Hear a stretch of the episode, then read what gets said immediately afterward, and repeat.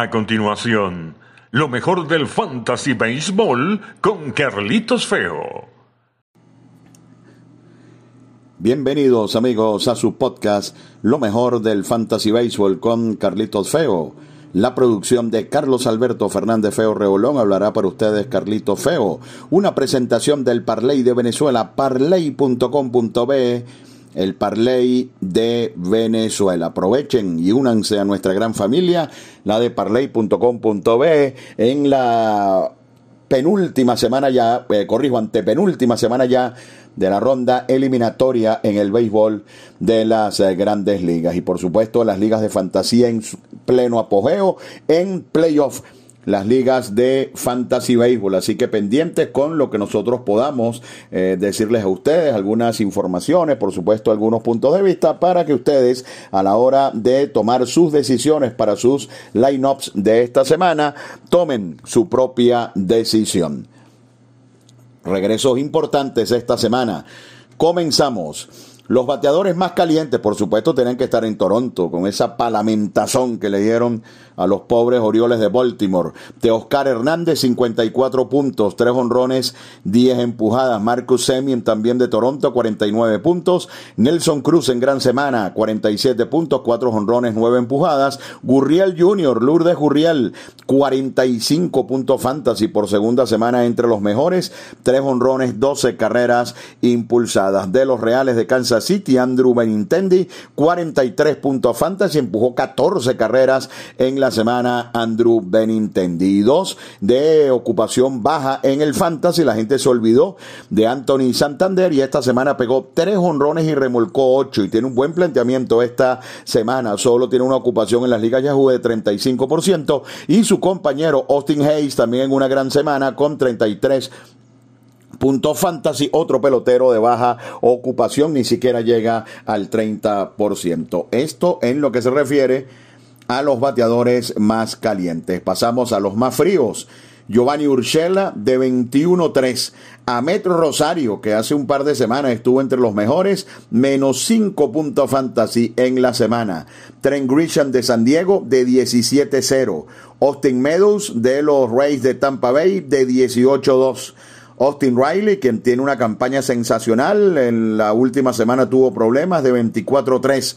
Adalberto Mondesí, el que nunca falta en nuestro podcast, un jonrón en 19 turnos para Adalberto Mondesi. Kyle Schwarber en Slump también esta semana, solo tres imparables en 20 veces. Y Matt Chapman, de esos que van y vienen, de los fríos a los calientes, de los calientes a los fríos. Lamentablemente más tiempo en los fríos Chapman, de 15-1 y lo poncharon en 8 oportunidades. Esto en lo que se refiere a los bateadores fríos. Con los lanzadores, vámonos con los lanzadores. El mejor, el fenómeno Max Scherzer, 79 puntos fantasy en la semana, en una semana de dos salidas. Zach Wheeler, 57 puntos fantasy también en una semana de dos salidas. Eric Lauer, 55 puntos fantasy y quieren que les diga algo, este está libre en un porcentaje altísimo de ligas de fantasía. Eric Lauer, 55 puntos fantasy. Recuperado Kevin Gaussman,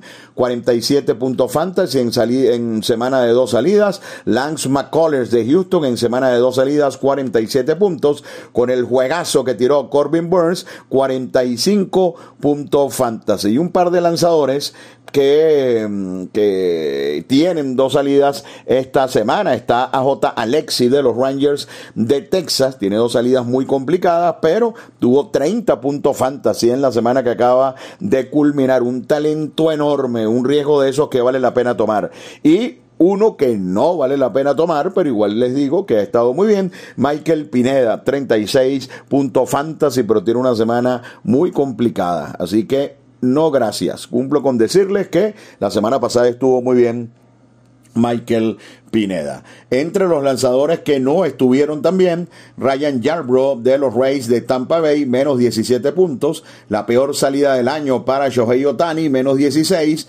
Zach Davis, menos 16 también. Davis estuvo una semana como el mejor y el resto generalmente aparece del lado de los negativos. Otro que ha estado inconsistente es Eduardo Rodríguez, menos 12 puntos. Tiene dos salidas esta semana Eduardo Rodríguez, pero ha caído nuevamente en inconsistencia. Jordan Montgomery, menos 10, una muy mala salida ante los Mets. Dylan Cis estuvo muy mal el, el fin de semana, menos 10. Y uno que regresó en la semana, que es un gran lanzador, pero que ha tenido problemas físicos, Aaron Cibale de los indios de Cleveland, menos nueve puntos de fantasía. Así que estos son los que tuvieron problemas en la semana que acaba de culminar. Los mejores relevistas.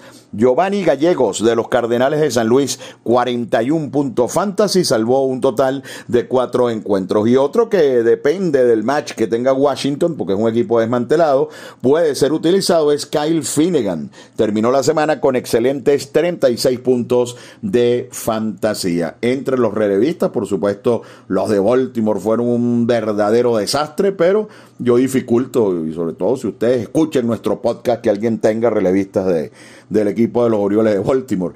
Ian Kennedy de Filadelfia no se ha adaptado a los Phillies, no le ha ido bien, menos 10 puntos de fantasía y uno que lanza todos los días y que tuvo un par de salidas malas, Chad Green de los Yankees con un total de menos 3. Esto, mis amigos, en lo que se refiere a los mejores y a los peores de la semana que acaba de culminar a nivel del béisbol de la fantasía. Están escuchando lo mejor del fantasy béisbol con Carlito Feo ya en su entrega número 25 de la campaña. Estás escuchando lo mejor del fantasy béisbol con Carlitos Feo.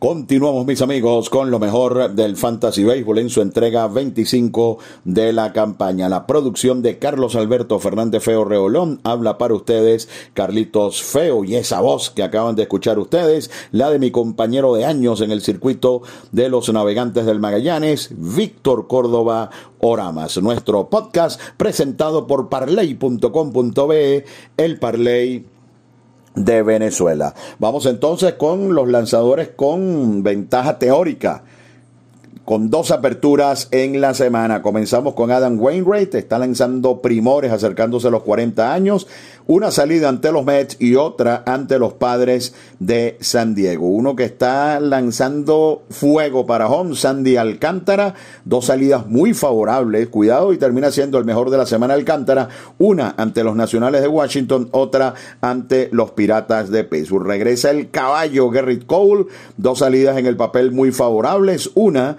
ante los Orioles de Baltimore y otra ante los Indios de Cleveland. Así que este es otro que debe proveer muchos puntos esta semana. Yu Darvish viene de tirar un juegazo ante los Angelinos. Tiene dos salidas complicadas, pero Darvish es uno de esos lanzadores que tiene demasiada calidad, pero muy lesionado y muy inconsistente, inconsistente este año. Hoy lunes ante los gigantes y después a San Luis. Así que ante San Francisco y San Luis de visitante Yu Darvish. Otro que debe estar en el tope la próxima semana, Frankie Montas de los Atléticos de Oakland. Una salida ante los Royals y otra ante los Angelinos. El talentoso Alec Manoa ante Tampa Bay su primera salida, su segunda ante los Mellizos de Minnesota. Anthony Desclafani dos veces en San Francisco, una ante los Padres y otra ante los Bravos de Atlanta y uno de los mejores lanzadores en este momento de grandes ligas, Tristan McKinsey, una salida ante Minnesota, además de siete innings al juego,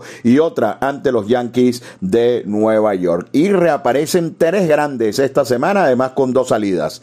Lucas Yolito, Zach Greinke y Clayton Kershaw. De estos tres, el que está mejor es eh, Lucas Yolito. A Greinke lo afectó, le dio duro el COVID-19 y Kershaw viene de una larga eh, pasantía por rehabilitación, pero si no estuviese bien un lanzador de este calibre en un equipo como los Dodgers, no estaría en el box. Así que tres grandes para dos aperturas, Lucas Yolito, Zach Greinke y Clayton Kershaw. Un par de recomendaciones también. El caso de Louis Hill, el novato de los Yankees. Los Yankees juegan siete veces, así que va a lanzar hoy lunes ante Minnesota y luego lo hará ante los indios de Cleveland. Excelentes planteamientos para Louis Hill y Kyle Gibson de los Phillies de Filadelfia. Una ante los Mets y otra ante los Cachorros de Chicago. Esto en lo que se refiere a los lanzadores con dos aperturas, los mejores calendarios. Bueno, los Yankees, uno ante Minnesota, tres ante Baltimore, tres ante Cleveland.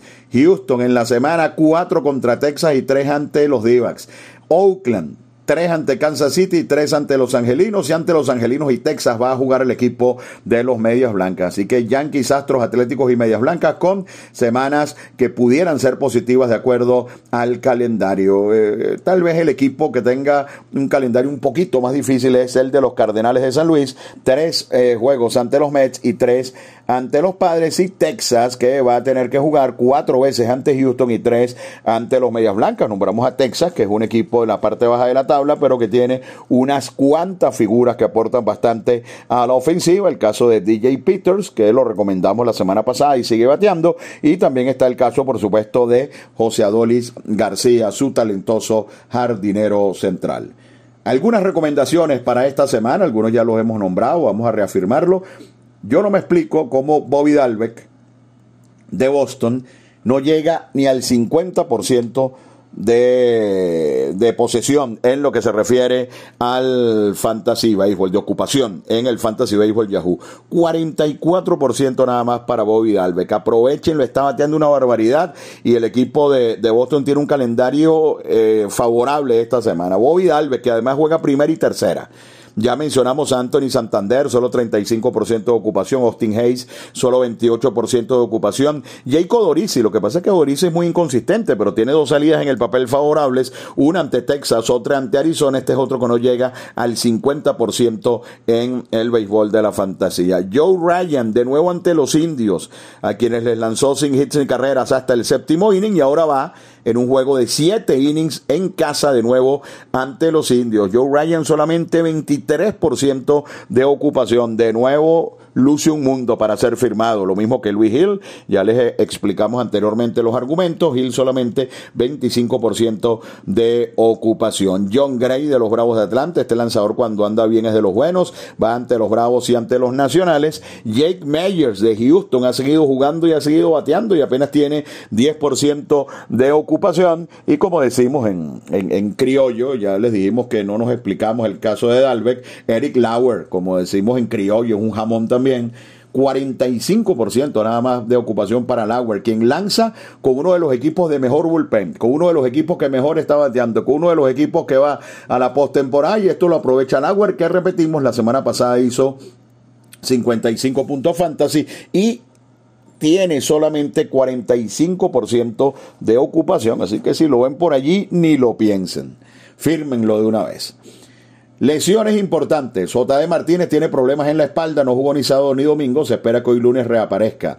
Chris Sale estará fuera al menos hasta el 19 de septiembre, es decir que si regresa esta semana será hacia el final. Lucas Yolito mañana martes va a estar en acción un par de veces esta semana. Otra muy buena noticia para los jugadores de fantasía, porque este es de los jugadores integrales de fantasy. Tim Anderson va a regresar mañana martes a la acción. Otro jugador integral de fantasy, Jesse Está por regresar también a los rojos de Cincinnati. Shane Bieber va a lanzar mañana en ligas menores. ¿Y esto qué quiere decir? Que si todo marcha bien, el fenómeno Shane Bieber pudiera tener dos o tres aperturas antes de que termine la temporada y aunque sean de cinco o seis innings, esto es ganancia para sus propietarios en la fantasía. Zach Greinke, como les dijimos anteriormente, regresa para dos salidas esta semana. Mike Trout dice que él va a jugar esta temporada, pero eso no se lo cree ni Cristo.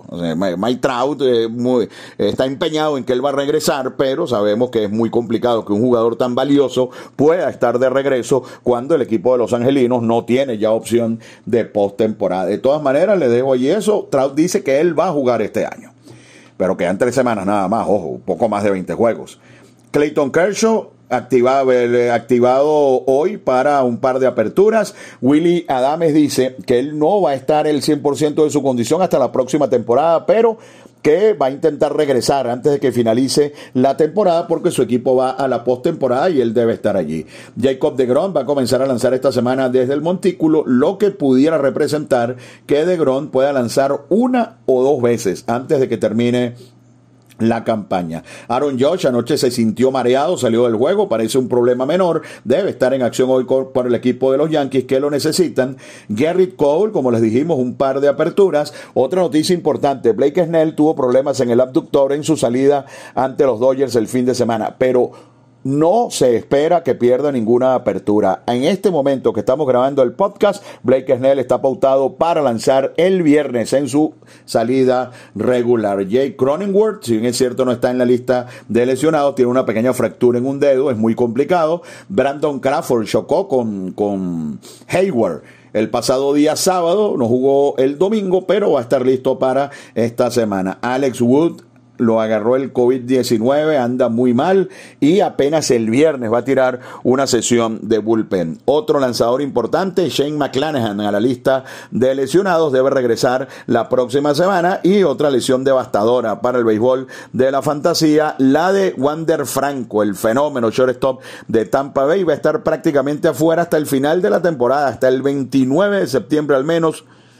estará afuera Wander Franco. Así que prácticamente ya no cuenta para el béisbol de la fantasía, pero las ligas de protección, ya saben, este pelotero es un fenómeno y, y, por supuesto hay que mantenerlo. Cerramos nuestro podcast con los más firmados esta semana, de acuerdo al sistema CBS, a J. Alexi, un lanzador con dos aperturas muy complicadas, pero con un talento infinito, es el más firmado de la semana, al igual que Joe Ryan. Alejandro Kirk, receptor de Toronto entre los más firmados. Rich Hill, será porque tiene dos aperturas, pero Rich Hill hoy en día a mí no me, no me garantiza nada. Néstor Cortés tiene una salida ante Baltimore. Ojo con los Orioles, sobre todo en casa. Porque a los Orioles le, bueno, ustedes vieron 44 carreras le, le hizo el equipo de, de los, de los azulejos de Toronto en 23 innings, 44 carreras. Pero revisen cada juego el, Baltimore tuvo un juego donde hizo 11, eh, donde hizo 10, después tuvo un juego donde hizo 7. Ese equipo batea. Y Néstor, Néstor Cortés, ante Baltimore, no estoy muy seguro en Baltimore de que sea una, una opción de esa fija que garantice. Y entre los más agregados también, Jacob Dorisi, por las razones que les expliqué anteriormente. Entre los más dejados en libertad, Kyle Freeland de Colorado, Bailey Over de Minnesota, Joshua Gray, que se vino abajo en sus últimas tres salidas de Washington, Edward Cabrera, que como que le falta, ¿no? Llegó con, con bombos y platillos, pero no ha podido de los Marlins, dejado en libertad por muchos equipos. También Tariq Escubal y Casey Mice, ya Mice ni siquiera llega al tercer inning, ya los están guardando para la próxima temporada. Y Patrick Wilson, otro valioso novato que ha estado bateando mucho, también está entre más dejados en libertad. De esta manera, mis amigos, llegamos al final de otra entrega de su podcast, Lo mejor del Fantasy Baseball con Carlito Feo. Recuerden, nosotros les aportamos una serie de variables, les aportamos nuestro punto de vista, nuestra experiencia de más de 25 años jugando béisbol de fantasía, para que ustedes las tomen en cuenta, las mezclen con sus ideas y de esta manera hagan sus selecciones para el béisbol de fantasía esta semana. Acuérdense que estamos en playoff, así que el que pierda se va. Así que hay que ser meticuloso, hay que ser firme al momento de hacer las elecciones en estas últimas semanas. Y como siempre les digo, no hay nada más personal que un equipo de béisbol de fantasía y nosotros acá les aportamos algunos elementos para que ustedes tomen sus decisiones. La producción de Carlos Alberto Fernández Feo Reolón, habló para ustedes Carlito Feo, nuestro podcast en su edición 25, lo mejor del fantasy béisbol, una presentación de parley.com.be, el Parley de Venezuela. Esto fue lo mejor del fantasy baseball con Carlitos Feo.